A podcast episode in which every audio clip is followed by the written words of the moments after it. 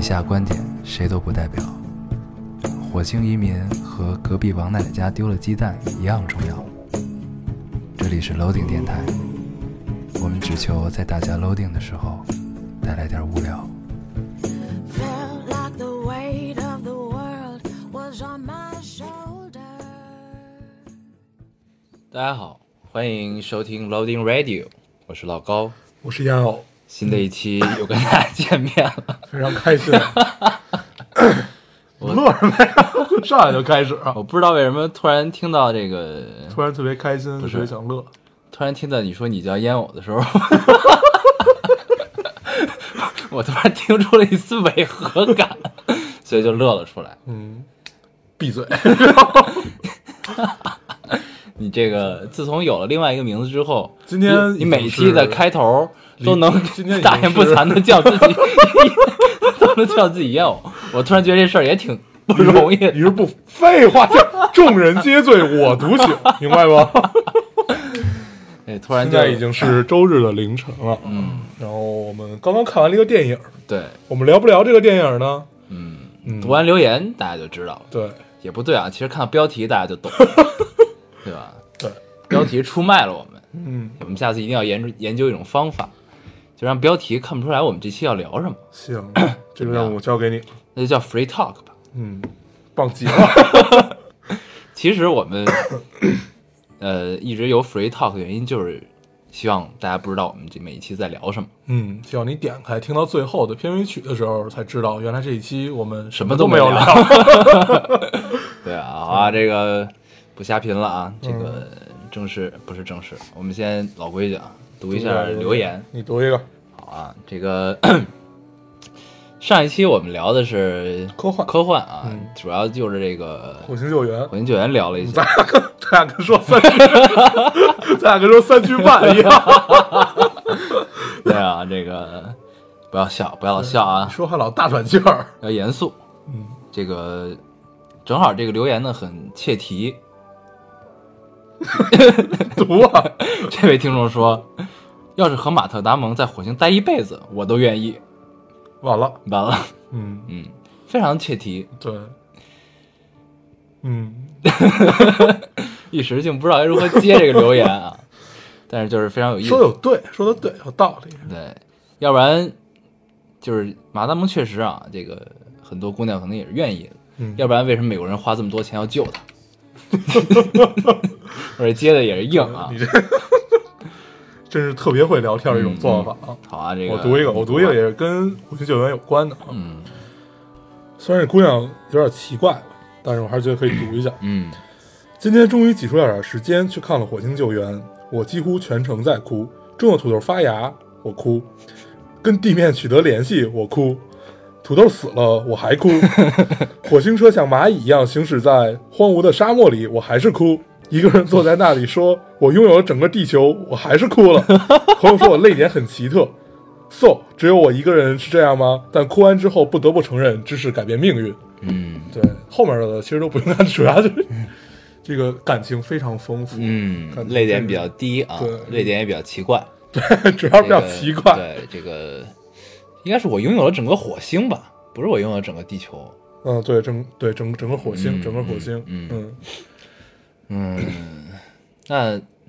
你看电视剧哭吗，姑娘？对，我觉得如果看这个哭的话，看什么忠犬八公啊这我种，那哭疯了。对，就全全程看不见了，嗯。看的是朦胧的、模糊的，对对都带着泪花。哎，有一次你哭了，我没不是哭，好像打哈欠，有时候打猛流眼泪流的多嘛，嗯流得多的时候，我有一个奇妙的体验，嗯，这个是我此生都无法忘记的。虽然这个体验并不重要啊，但是我一直， 但是我一直记得 是怎么着啊？就那会儿我近视，嗯然后呢，我打哈欠那会儿正好没戴眼镜儿，然后那个就是那个打哈欠出来的眼泪，就是划过眼球的时候，我突然有一有一有一个书本的字在在那个那个那那一滴眼泪上反射到了我的眼球里，就我看到了那个字，嗯，巨清楚，嗯嗯嗯就那嗯，种突然觉得感自己不近视，，对，就特别有特别奇妙的嗯体验，而且恰好就是那一两个字放大了那种感觉。嗯真的并并不太重要。对，但是这个真的一直都记得啊，非常有意思。嗯，嗯，接着读，咱们听完了奇怪的泪点的留言啊。啊，你再读一个，嗯这位听众说， 从魏公村儿（括号此处老高此处是否应该眼前一亮？）回括号，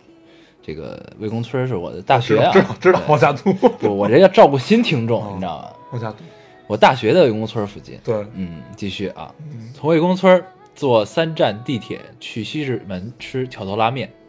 计划去华星看场电影，北三环。走反了，等等等等等啊，对，然后刚来北京，跟着 Loading 认识这座埋都，呃，像是无形中有个导游，因了对理科生的坚持，觉得这些年不会谈一场一直向往的恋爱，不会孤单，因为我的心是正电荷，光芒万丈。Loading，请带我玩转北京，带我飞。嗯，嗯这我给你推荐一个攻略，啊嗯就是你可以往我们以前微博找一找，嗯有一个姑娘做了一个整个 loading 的攻略，嗯。对，可以按照那个走。咱们哎其实已已经不止一次提到了这位姑娘啊，对对对，我我待会儿就要读一个她的留言，啊。好，对，这个我读这个留言就是因为一句话，因了对理科生的坚持，嗯嗯，觉得这些年不会谈一场一直向往的恋爱，嗯，但是因了你对理科生的坚持，如果你得到了，那不就正是你向往的？嗯，对啊就这事儿你怎么想都行。对，就非常有意思啊。这对个主要是“因了”这两个字，我才愿意读，你知道吗？嗯嗯嗯，好，该你了。 嗯，这是干呀、呃，待会儿再读那个导游吧，读一个比较读一个，读那个导游，呃，人家 是这个姑娘说热，心听众，啊对哈，啊热热心听众嗯干了咱们其实应该干的活儿，对吧？嗯，嗯，那我那那我还是不要提这嗯件事情。我还是读一个这个吧。嗯政治课老师问：“你们说屠呦呦是呃这样做是为了什么？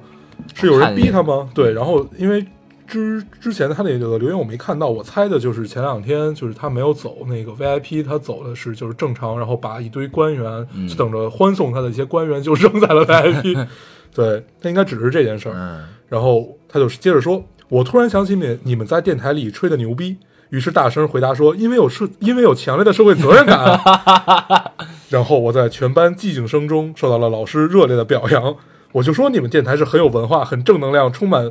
知识、弘扬社会正气的嘛，这个太长了。对，嗯，我厉害吧？我不敢，快来夸奖我，快来夸奖我。对，嗯，我们来夸奖你了。说的非常对啊，这对，个但是你要提到我们了，没准对就会更好。对，对，我们电台并不是吹过牛逼啊，只是我 们陈陈述的事实而已，嗯，对吧？对这个我们电台造福了很多听众嘛，嗯这是其中一个。还有呢，就是拿我们的题目啊，拿我们说过的话啊，去写作文的，对，得过很高的分数啊对，不知道出没出过状元。嗯，必须出了。好啊，这个你再读一咱个。们聊到政治课哈，嗯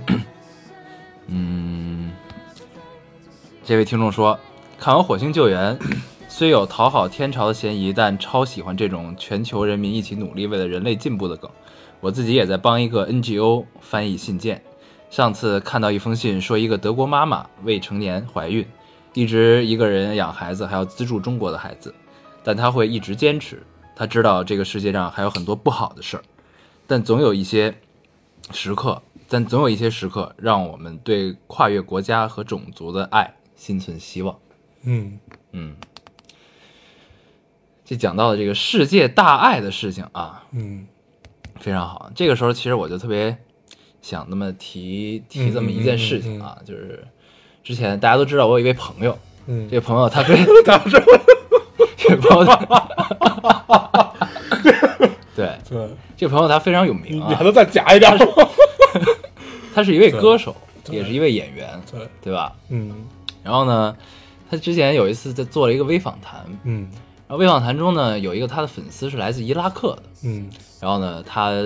回答了这个粉丝的一个留言，嗯跟他产生了一个互动啊。嗯为什么会这样？就是因为我们了解到了一个故事，是什么？这个这位伊拉克的粉丝是他这个呃某一个粉丝站翻译的成员，翻译组的成员，他就是把他的一些事件翻译翻译成中文也好，翻译成呃阿拉伯文也好，嗯这个他是其中一个翻译组的成员。然后呢，有一次这个正常该按时翻译的时候，他没有这个翻译的物料没有出现，嗯然后呢，就出现了，就是看到了这样一个故事，就是这个姑娘生活在伊拉克，然后她在回家的路上还是上学的路上，这个遇到了炸弹，然后受了受了一些伤，嗯然后呢导致这个翻译工作呢退后了。嗯然后这个站子就陈述了这个事实，然后说了一下推迟的原因，然后这个事情就走入了我们的眼中啊。 看到这个事儿呢，这个大家都是非常动容的，就是动容的原因不是说这个，当然这个是一个悲惨的遭遇啊，这个但是看当你看到这些事情曾经是只在新闻里、只在电影里能看到的这些桥段的时候，突然出现在你的身边，离你其实有一个很微妙的距离，不能说非常近，也不能说非常远，这是一个非常微妙的距离。有一道桥梁，对，它就在你身边，然后发生了这样一个平时只在各种媒介上才能看到的事情。嗯这个时候就忽然会觉得啊，就是原来你生活的世界以外，还有很多你不知道的人在过着你不知道怎样的生活，嗯，他不知道我自己倒是第有二一天会遇到什对么。我倒是有另外一种理解啊，嗯呃，具体伊拉克什么情况我们是不知道，嗯但是我们能通过方方面面的信息，可以知道那儿并不太平。刚才你也说到了，嗯呃，在一个如此混乱和不知道明天会怎么样的情况下，有如此的热量吧，应该应该对对这个形式应该介绍的热量，有如此的热量和一个幻境去喜欢一个明星，去还能去做很多这个为他的工作，嗯嗯我觉得这个是也也许是点亮他的生活或者怎么样也好，我觉得这是一件特别牛逼的事儿，嗯，就是能能能让这个姑娘还还是如此去做的话，对，这个对姑娘呢，这位伊拉克粉丝就把她当成了生活中的希望。嗯这个她自己在这个微博，她会中文，嗯然后嗯她嗯在自己的微博中也说到过，就是觉得她就是她生活中的希望和阳光。嗯然后，然后你对他的回复，你对他怎样，可能是你的举手之劳，但在他生命中，也许就是就真的是点亮。对，就非常重要的一件嗯事情。所以，就有的时候你就会，你其实有有的时候你能传递给别人的力量，是你自己不自知的。对，然后你的举手之劳对别人来说，也许就是此生难忘的一个嗯意义重大的事 情。对，就是看到这个留言啊，这个在 NGO 帮人翻译信件这个姑娘的事情，我就想到这件事情。嗯包括最近我们在做的一个愿望季的事情，其实也是由这个伊拉克粉丝嗯产生的。就是看到他之后，我们才觉得应该有一个，去回馈你的不能嗯这么说一对个过程社吧社会回馈吧，你只能说是你就是对，就是回馈的一个过对，程，就是一是个回馈的的过程。。你有索取就应该有对奉献。对嗯，OK，嗯，嗯，你还有什我么没什么了。好？嗯，那我应刚刚才我们许下的诺言啊，读一个帮我们做流做做做攻略的那个姑娘的一个，嗯，她虽虽然她是在讽刺我们，但是啊我觉得还是可以读一下。没这有周讽刺我们的人非常多，但是呢，我们依然会用我们非常渊博的知识来反击你的。对她其实就是想说这件事儿。你还记啊得这周转发了一个微博，嗯，就是去就有有一个姑娘说咱们有各种各样的问题，然后嗯转发了说就是是对的嘛，嗯然后这姑娘说， 然而渊博也不能来形容海洋，嗯，所以渊博的知识、渊博知识海洋和渊博的海洋都用错了。嗯嗯，是啊，这块儿这块儿我们决定，不，这是一说一个下 这是一个笑点，你知道吧？呃，这叫故意出错。好，那我们先把它纠正过难来。道你们没有 get 到吗？对，先我们把它纠正过来。嗯正常的表达方式应该什么样呢？是我们的渊博的知识犹如浩瀚的海洋。嗯，这样的话，大家可以理解了吧？对，对，这个词儿跟家憋了好几天，翻翻字典啊对， 终终于于想出来了。 特别绝。有的时候知识太多，就中经常会出错经常出现混乱就不知道该怎样用啊，这个也是难免的事对情。对对，嗯，行，好啊，这个我们留言就读到这儿吧。不不，其实我还有一个，但是你说读吗？啊，你是在提问吗？嗯那，就读吧，呃，这其实啊，那我读一下吧。读吧。嗯，嗯这位听众说，我也聊一件事儿。前段时间，我妈给我打电话，聊了点琐事，突然问到， 突然问我，知道抑郁症吗？她说，一个朋友的女儿自杀了，没有救到，跟我一样大。呃，她朋友很伤心，大概原因是离婚了。我心一惊，其实我当时就处在抑郁的状态下，时时刻刻想不开。听完电话，心里想的是他解脱了。现在我想的是，我一定要坚强。嗯，嗯，虽然他没有说明白，对对对，对我我觉得也不太，就是这这种事儿不太容易说明白。嗯嗯嗯，嗯，但是我觉得每一个，其实我们每一个人都是精神病患者。对这我个其确实实也是是想说这个问题。对我们每一个人，嗯不管是重和轻，我们都是精神病患者。嗯，那你这么想这件事儿，世界就是一个大精神病院，对，对吧？嗯你在里面扮演什么角色，其实并不重要，你都是病人。嗯那我们如何来对待病友和如何来对待自己，这个就是我们后天能带给我们多少东西，让我们如何去成长的东西了。嗯所以归根到底，呃，坚强真的只是嘴上说说而已的，嗯真正的还是要你一件事儿一件事儿去干。对，对，所以其实祝福每一个人早日出院吧。对，就是之前有一个词儿，就特别早以前叫什么心理亚健康，啊，说这个很咱多们小时候的词儿了。，对特别小的时候，对就是我一看这个我就想到这词儿了。嗯就这其实每一个人都有这个问题，嗯就是尤其是我觉得到现在，我不知道是因为社会变化太快，还是因为我们走向社会的时间，呃，比以前多了很多啊。嗯这个见识到社会什么样子啊，这个 我觉得这个这个问题会越来越严重的，嗯就这个心理亚健康的问题。嗯就是因为现在的节奏很快，然后呢，生活在这个社会上，其实每个人都有自己的压力。有的时候你工作很多，然后你觉得你没有自己的时间， 每天比如说你回家要很晚，然后呢，你依然舍不得睡，就算你第二天要早起，嗯，但是你还是希望能有一个自己的时间在这里。呃，这是一个相当于对自己的一个交代啊，对对自己不能说负责吧，就是一 个一个关照自己的姿态。嗯嗯对，其实这这种问题，呃，从小时候宿舍就开始有了，就是你很难会有自己的时间，你会经常被人叫过去干这个干那个，嗯就是。呃，当时你并不觉得，你在事后才觉得自己很久没有过，哎，我能自己跟自己说说话，就是不不是真的说话，嗯嗯就是在心里对话和嗯认认真的独立的状态下去思考一些事儿，嗯，这个是基本没有了。嗯但是你后来这么一步一步走过来，你会发现，其实这种时间都是挤出来的。嗯就是凡是留给自己的时间，都是挤出来。你在开车的时间，你在坐车的时间，你在马桶上的时间。之前我们一直想做一期节目，也是那会儿小一就是突然跟我们说，嗯说你们可以做一个叫“马桶上的好时光嗯”，对，就是照着这个聊，就是你在马、马桶上想的一些事儿，嗯，这还是很有意思的。对对其实后来我对打我来说是玉石好处。对对对，我就打算把它换成“玉石好时光”，对你在洗澡啊，对在上厕所，这这种情况下，你都是完全独立的，你对都是一个人那这的。时候经常你就对会感受到一种开窍的感觉。嗯，我经常就好多事儿想通，都是在洗澡的时候。对，你就那种开窍感觉是特别生理上的。对它生理在什么地方？你感觉你全身的毛孔都张开了，就整个人是处在一个拥抱的状态，是拥抱的嗯空气。但是你处在这种状态下的时候，你会突然明白很多事儿。嗯对，很多以前你想了很久想不明白的事儿，就那一瞬间，嗯对，那会儿就觉得自己像释迦牟尼一样，嗯，突然就是就顿悟了，突然悟了。对，对释迦牟尼是在菩提树下，对你是在淋浴头下。我我达摩老祖也可以，嗯，就面壁很多年，就突然悟了。对对我这这个就这四个字儿太美妙了，嗯就是嗯突然悟了。对，所以就是这个，我觉得就是也不能说奉劝哈，就是一种建议，就比如嗯说大家如果觉得这个平时压力很大，然后觉得自己状态非常不好，或者很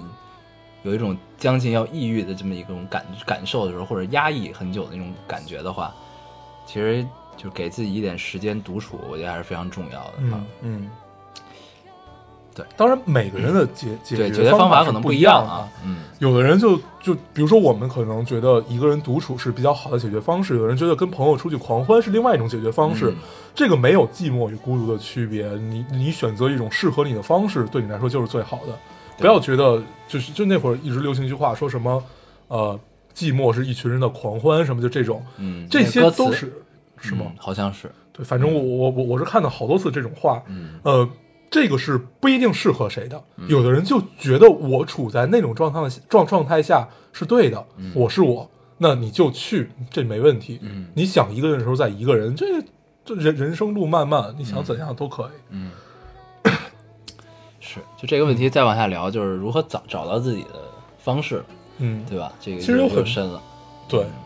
那咱们还聊这个，咱们就不聊了啊对。咱们这个读完最后一个留言，咱们还是该聊这期的主题了，已经聊了二十分钟 了。对，聊这些主题啊。，对，我们刚刚看完一个电影儿，嗯，对，这个电影儿名字叫做师傅，对， 嗯，你能别跟八戒讲了，不是我这我这声儿好歹应该是悟空讲的 吧，对吧？不一嗯八戒对，师傅，师傅，师傅，好，这个片子名字叫《师傅》，师傅，对，嗯是徐浩峰导演的，啊对这应该是他第一次执导吧？第一次当导演，第一次当导演，对之前有两部大火的片子啊，都是两个 大神级的导演，嗯，一个叫王家卫，对，另外一个叫陈凯歌，陈凯歌，两部片子，一个叫《一代宗师》， 咱们再普及知识，陈李代宗师，《一代宗师》一个和叫《道士下山》，对，对，这两部片子呢都是他的编剧，嗯。嗯，或者分别说呢是他的小说，对，分别是从他第一本小说，就是《一代宗师》那本小说叫《消逝的武林》嘛，嗯第二本《道士下山》就是他的同名小说，嗯， 《道士下山》对嗯他都做了编剧，然后呢，对终于这个两个导演拍完之后啊，按耐不住了啊，这嗯，个终于要拍一拍了。当自己当导演了，对然后自己还做了武术指导，嗯嗯，也当了编剧，其实讲的还是民国武林那点儿事儿啊，，对这个，然后只不过换了一个更细的角度，嗯，更细、更局部的一个角度吧，嗯讲了天津武林那点儿事儿。对，嗯然后通过呃以下开始有严重剧透啊，嗯对，通过这个廖凡的徒弟踢馆嗯，为线索啊，引出来了天津武林的真正的面目，对，嗯，因为在民国的时候，天津武林等于是呃南北方的一个结合地，嗯一个以天津和佛山吧，嗯就这两个地儿，南北嘛，嗯南北武林的两个聚集地吧，嗯就是大概这样。呃，片子很好，对非常看完这部片子呢，我们俩出来都没怎么说话啊，嗯这个不知道该说什么。对，就是因为你看一部片子，你都会有一种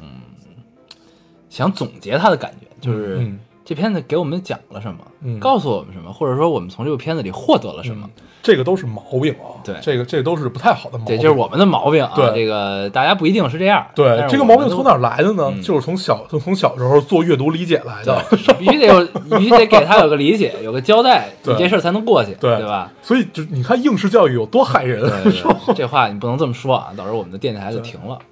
就但没事儿，大家都爱吐槽这个，是吧这不至于停。那咱们继续啊，虽然虽然它多害人，但是它是唯一一种适合中国国情的办法。对你看这样 不这圆样就回来圆回吗？来了，对不对？嗯咱们嗯跳过应试教育这块儿啊，这个，嗯，嗯，所以，但是这部片子呢，你很难给它总结出来一个对东西。它告诉你什么？其实它什么都没告诉你，它就告诉你那会儿武林就这样，对，嗯，那而会儿且的江湖就这它样，是它是给你带入了一种气氛。你与其说它讲了一个故事，不如说它把你带到一种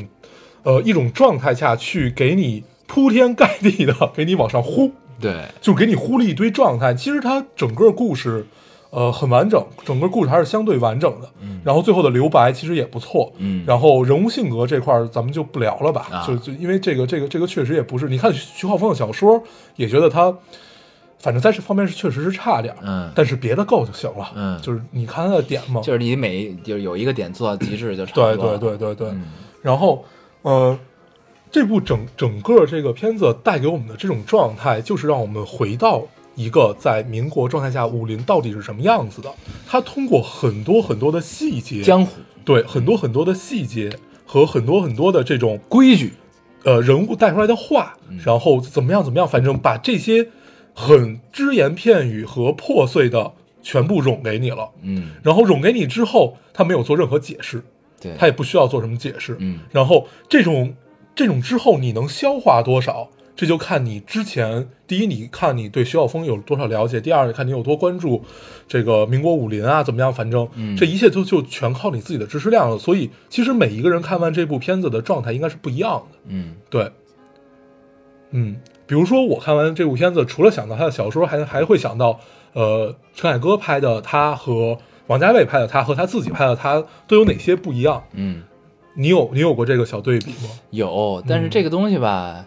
你你他肯定是不一样的，呃对这啊事儿因为就是三个导演，你虽然是出自同样的 同一编个剧作家的这个之手，但是是不同导演拍出来的嘛，对啊对吧？你看王家卫就有他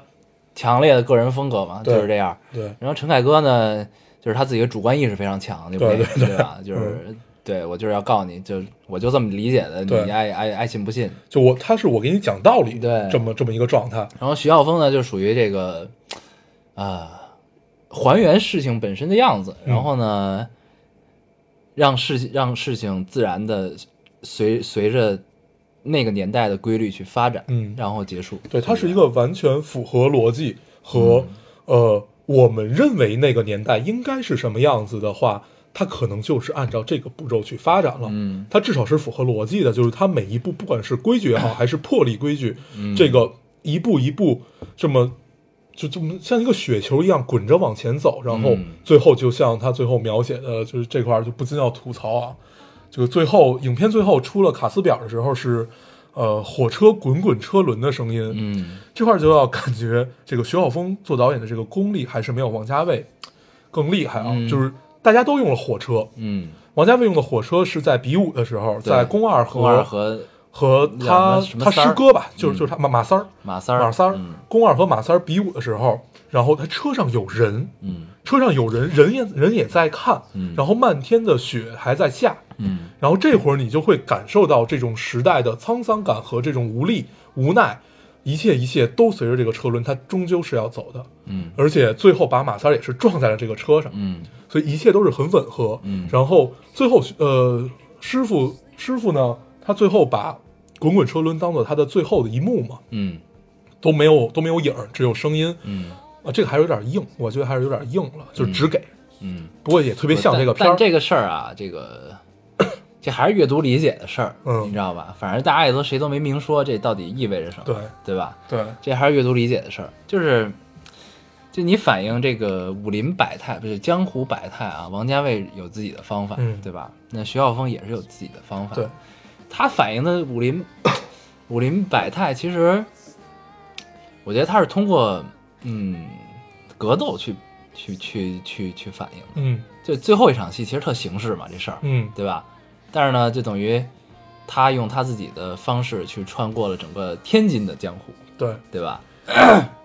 规矩不破不对嗯立，。但是这些东西呢，你就会觉得有些硬是硬在，嗯，它不像传统的商业电影，就是它打的时候特过瘾，嗯，对吧？嗯其实他这个动作指导是肖峰自己，他自己是武林世家，对对吧？他动作应该是最实在的这种武术动作，对，所以你就会觉得它里边这个打斗的动作设计都特实在，嗯，特特好没使硬，而且据说这个片子没有威亚，然后嗯也没有没有没有掉掉什么什么都对，没是有，没飞的，对，啊就全全全都是在地上打，对，就特别好使。对然后呢，而且就过招一两招就把人解决了，对，对吧？嗯，这个特别像古龙，对， 特别好。嗯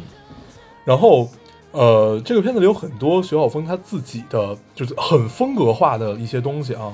如果我觉得他继续往下拍的话，这种风格应该不会变，嗯，就是徐浩峰的这种武侠风格嘛。嗯嗯他不特别不像传统武侠片儿，嗯呃，没有一个真正意义上的所谓的大侠英这么雄一个出现。嗯呃，除了他的徒弟啊，嗯除了他的徒弟，他的徒弟是那种因为还没出世，嗯处在一个还未出世的状态，其实不能叫侠，嗯姑且算个英雄吧，嗯姑且算个英雄。然后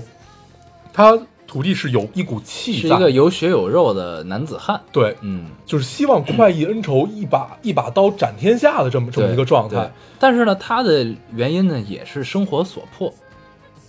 嗯，就是其实这个徒弟就不是说我有伟大的抱负，对，我对这个江湖有向往，嗯我愿意走向这个江湖，施展我的一身武术对和这个惩恶扬善。嗯他其实根本的原因是，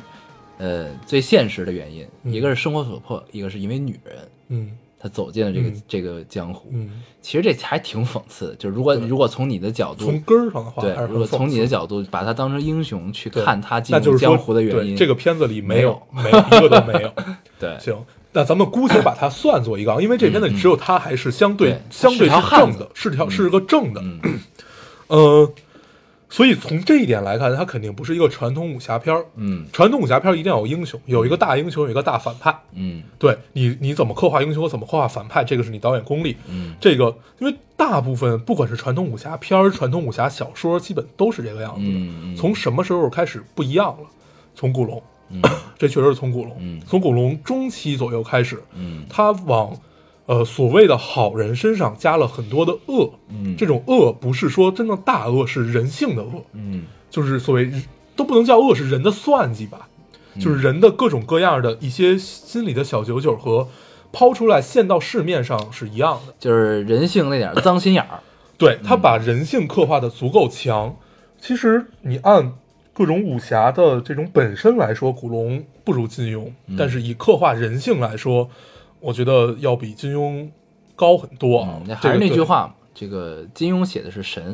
对对古龙写的是人，嗯，对这个很多金庸迷肯定要喷我，啊，这个但是也无所谓，就是喜欢古龙。不是啊，这个这没有什么喷不喷的这个事儿。对就是然每个后人这个写作角度是不一样的嘛，嗯，对吧？咱们接着往下，接着说这个师傅这个片子啊。嗯，然后这里边最大的敌人是这个时代，嗯嗯你明白？就是如果非要分出来一个对立面儿的话，嗯，其实没没必要分出这个对嗯立面儿。因为就其实像，因为他最后已经点题，就是按照咱们的理解啊，他最后点题这个时代滚滚的车轮、嗯没有正与邪，它永远不会停下。嗯所以你如果把对立面定义为成时代的话，那你第一你不可能跟他去做任何对抗，对啊第二你不可能去有任何跟他可以匹敌的地方。但是人性牛逼就在于这儿，他要匹敌那些他不足以去抗抗拒的，就所谓的螳臂挡车是英雄嘛，就这么个道理。嗯，对， 嗯，你说一说，对啊，就是这个电影里所有的人做出的决定和判断，都是基于两个因素，嗯一个是规矩，嗯一个是时代的趋势。嗯就是蒋雯丽的那个角色，她其实就是相当于整个武行的代表，嗯，对吧？一开始其实是那个老头儿郑山傲，对，但实际上他后来不也不行了嘛，就嗯，然后其实是蒋雯丽代表了整个武行。对，我就想说他为什么不行了？嗯他不行了，就是因为他坏了规矩。嗯，他想最后来一场，他一开始是想最后交点真东西的，你还记得吧？嗯嗯呃，武林是不允许，就是至少在天津的江湖是不允许有这种人的。嗯武行就应该是一个赚钱的地方，是一个大家进行利益交换的地方。嗯你如果想交真东西的话，那是不对的。嗯对，所以这个是第一坏规矩的地方，所以他最后的，因为通常就我们知道变法，不管是从商鞅也好，最后到王安石也罢，对就是这种变法，嗯，所有革命对都是因为破坏了规矩。呃，对变法和革命还不太一样，就说守规矩变对变法这种事儿，最后很难有善果的。嗯对，这这这投投射到这个呃金世杰这个演的这个人身上，其实是一样的嘛。嗯，对，这个这个演员很厉对，害金世杰演的非常好，太棒了啊对，就他演的每一个人物，感觉都一样，但是又都不一样，嗯真是棒呆了。我看过一场他的话剧，嗯一场小舞台剧，没有在现场看，是看的视频，嗯，也很棒，也很棒。就他那说话那劲儿就特别嗯对，你知道吗？嗯，特别容易带着人走对那种感觉。接着说啊，这个这蒋雯丽就代表着这个武行嘛。嗯然后呢，蒋雯丽做出的决定，她其实就是其实一个非常有商业头脑的人，就是好日子有一天是一天。嗯对，这个是一个特别到位的一个解释。，哎啊对，整个武，其实不光我觉得他投射的不光是整个武林了，是整个民国时候大家的状态。嗯，好日子过一天是一天。好日子过一天是一天。对然后呢，这个她其实对武林和当局的这个想法，这个之间的关系想的是非常明白的，对吧？当时的江湖呢，武行就是这个大家开山就开个武馆来赚钱，然后大家民众获得的是一种安慰和强身健体。嗯，然后呢，这个军阀当时是这个军阀割据的这么一个状态嘛。对，然后军阀呢，从这边从这里边呢，也是可以谋取一些利益的。对。然后呢，有一些交换，然后控制着整个天津，对嗯这个，所以就武行他们各取所需嘛，在这个里边。然后呢，蒋雯丽到最后就是把这个廖凡演这角色叫什么来着？就叫廖凡演那个角色吧，因为他确实哦，陈实，陈实，嗯，陈实，对，他一共还有陈师傅嘛，但是我真正知道他叫什么，还是从卡斯贝尔里知道。啊、对陈认识的识，对陈陈实实，嗯，对，然后就包括他对待就是蒋雯丽对待他徒弟的态度嗯和对待陈实的态度， 嗯都是因为这个军方的态度所改变的，嗯，对吧？所以其实这里面神所有做出来的决定，就基于这两个事儿，嗯一个是规矩，嗯，一个是大势所趋，对，嗯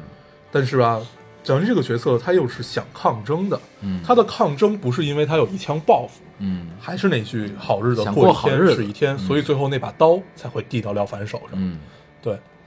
然后，呃，刚才说到哪儿来着？说到时代啊，嗯时代这个滚滚车轮不会向任何人停下。然后最后这个片子，嗯、讲了一个怎么说落落叶归根的故事。嗯嗯嗯最后他等于回去推了一次车嘛，嗯，然后不能放弃天津这块地儿。对，对，这是一个人对故土的，不能说是怀念，应该是痴情吧。对， 这个故土的痴情其实也不只是这个人的表，这一个他徒弟的表现啊。嗯其实廖还有凡小自己本小宋身佳就其实整个人都是嗯对都是对故乡是有怀念的，对，肩负着某些使命嗯，才出现在这里。对。嗯，然后，嗯、里面没有一个正能量 的人，但是社会就是这个样子，对，然后一切都是只给你的。嗯嗯，王家卫刚才也说到他的风格化，其实他很多都是让你最后去沉思的东西。王家卫等于给你讲了是一段儿一段儿情嗯和一段儿不，他就不能叫史，就是一段儿情和一段故事。嗯，他但主要是王家卫，他主要台词非常好，嗯，就很多台词呢，就短短几句就能让你回味很久。对然后呢，他就是其实很多他想表达的东西都是精炼在台词里。对，他你说要说剧情呢，其实，嗯，他剧情感不是非常强。对，他没有剧情感，但是他画面感强啊。对啊，对他其实就是每个人讲故事的方式是不一样对的。对对，嗯徐晓峰的方式就是只给，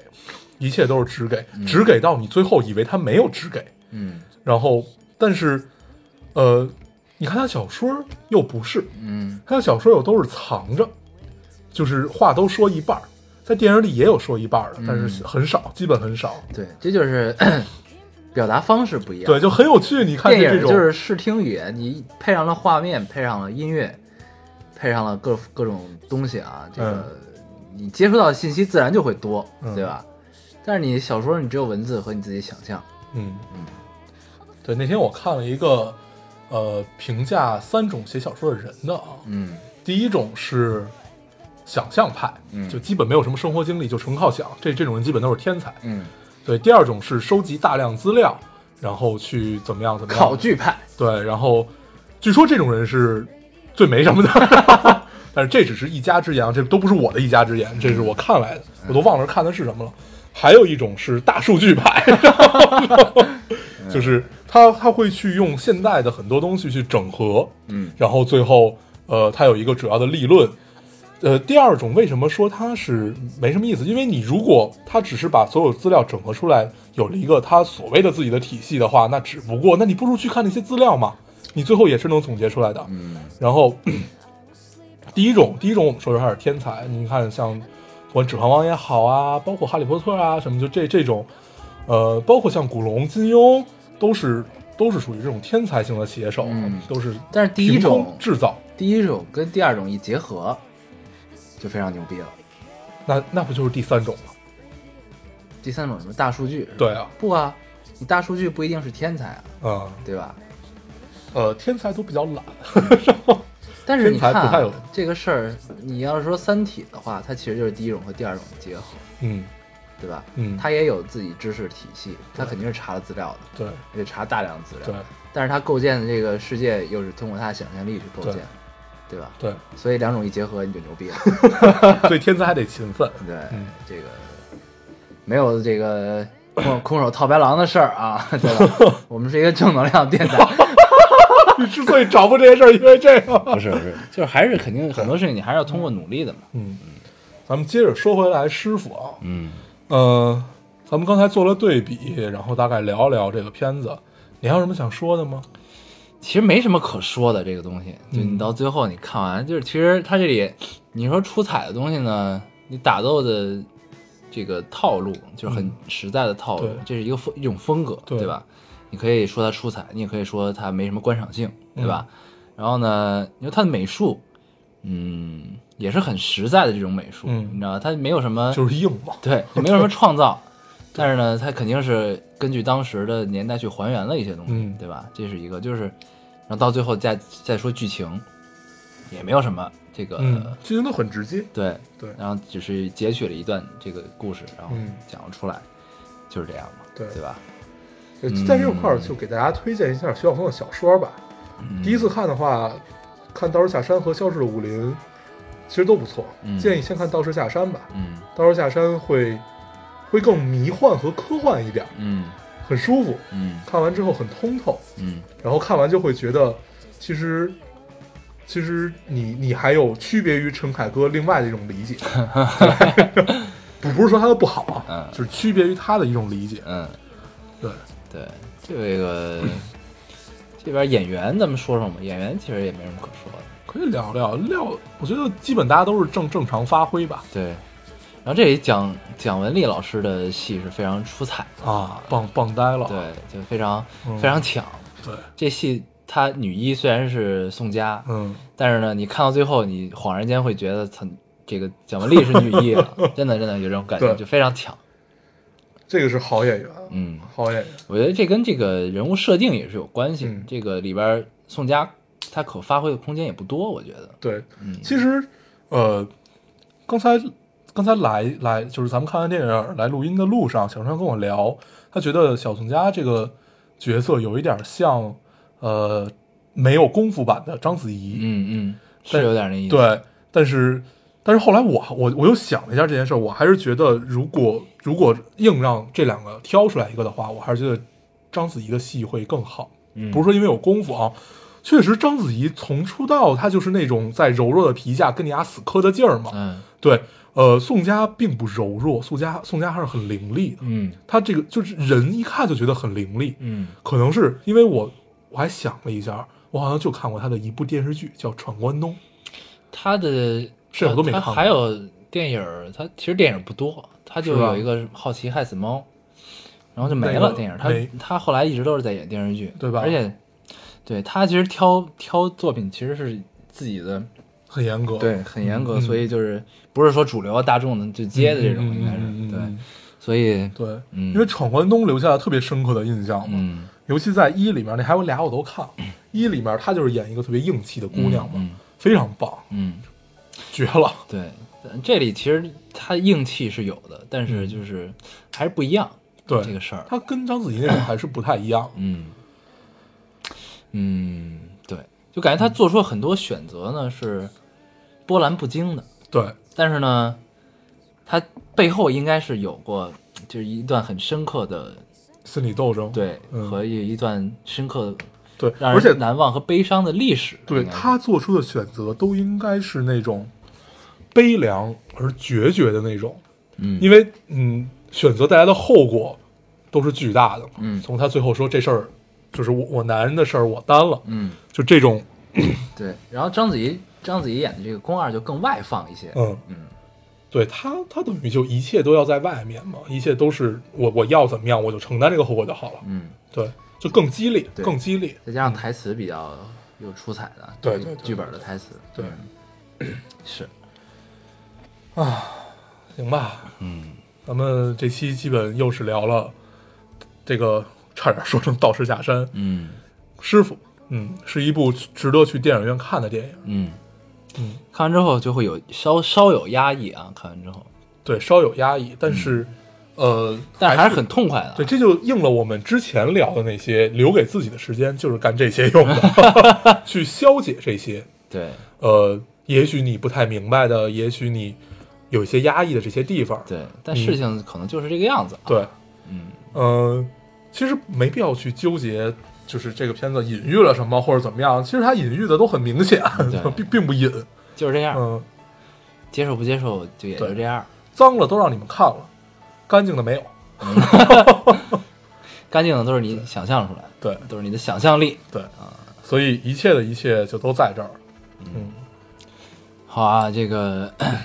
咱们时间也差不多了哈。对，但是我突然想到了一件事儿，嗯 对，这个我觉得我还是要帮大家求证一下。据说你吃鱼卡牙刺儿，哎不是卡卡鱼刺儿了是吧？我我我本来以为他就在说这件事儿，也会是在开头说，嗯你在后面给我一 闷棍，我突然想到真是了、啊棒，。对然后很多听众都以为咱们这期要跳票，对啊，我在我在去的路上，嗯，然后小张跟我说，那个有人以为你要跳票，我说哎，这其实是一个不错的选 择。是个理由对啊，后来想了想，何必，嗯何必骗自己？对，对，你是怎么没事儿回事儿啊？啊就我也不知道为什么，你我是就在家小时吃候鱼，嗯吃的吗？，对啊，就是他做的嘛。然后那个我小时候吃鱼吃的特别厉害，所以他就故意坑从你来从来没有卡过刺儿，嗯然后就不知道，就越长大、嗯就越会卡。自从十八岁以后，我已经我我已经因为卡刺儿进了三回医院了。哎，那卡了刺儿之后，医生都会怎么帮你呢？哦，我这回在半路就好了。啊、就回去了。，对，但是之前比较严重的一回都做了雾化了，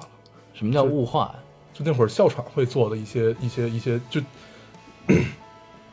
雾化，相当于你比如我喘不过来气儿，你嗓子里等于有好多黏膜嘛，就把嗓子堵住，你就死了。嗯然后他会给你做那种雾化，把你黏膜化开，就这么一个状态。然后鱼刺儿也就化开了。对，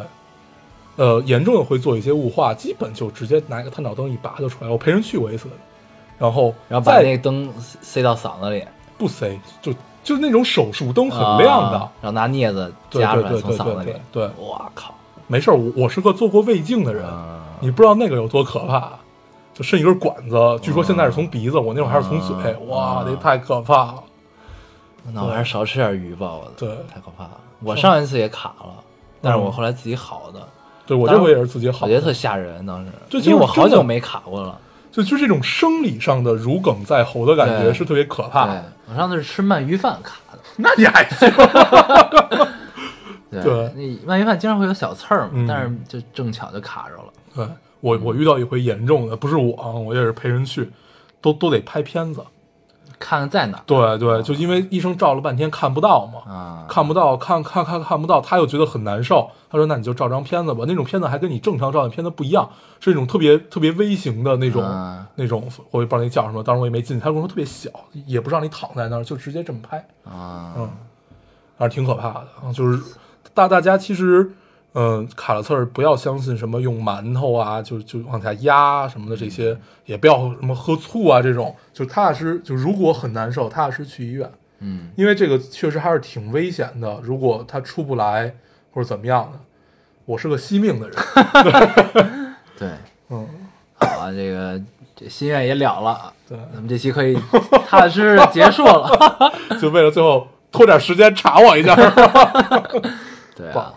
好啊，那这期我们也没什么可总结的了，因为这电影儿就也总结不出来什么哈。对，电影就这样，就这样反正就是好，嗯，值得去看。挺好的。嗯嗯，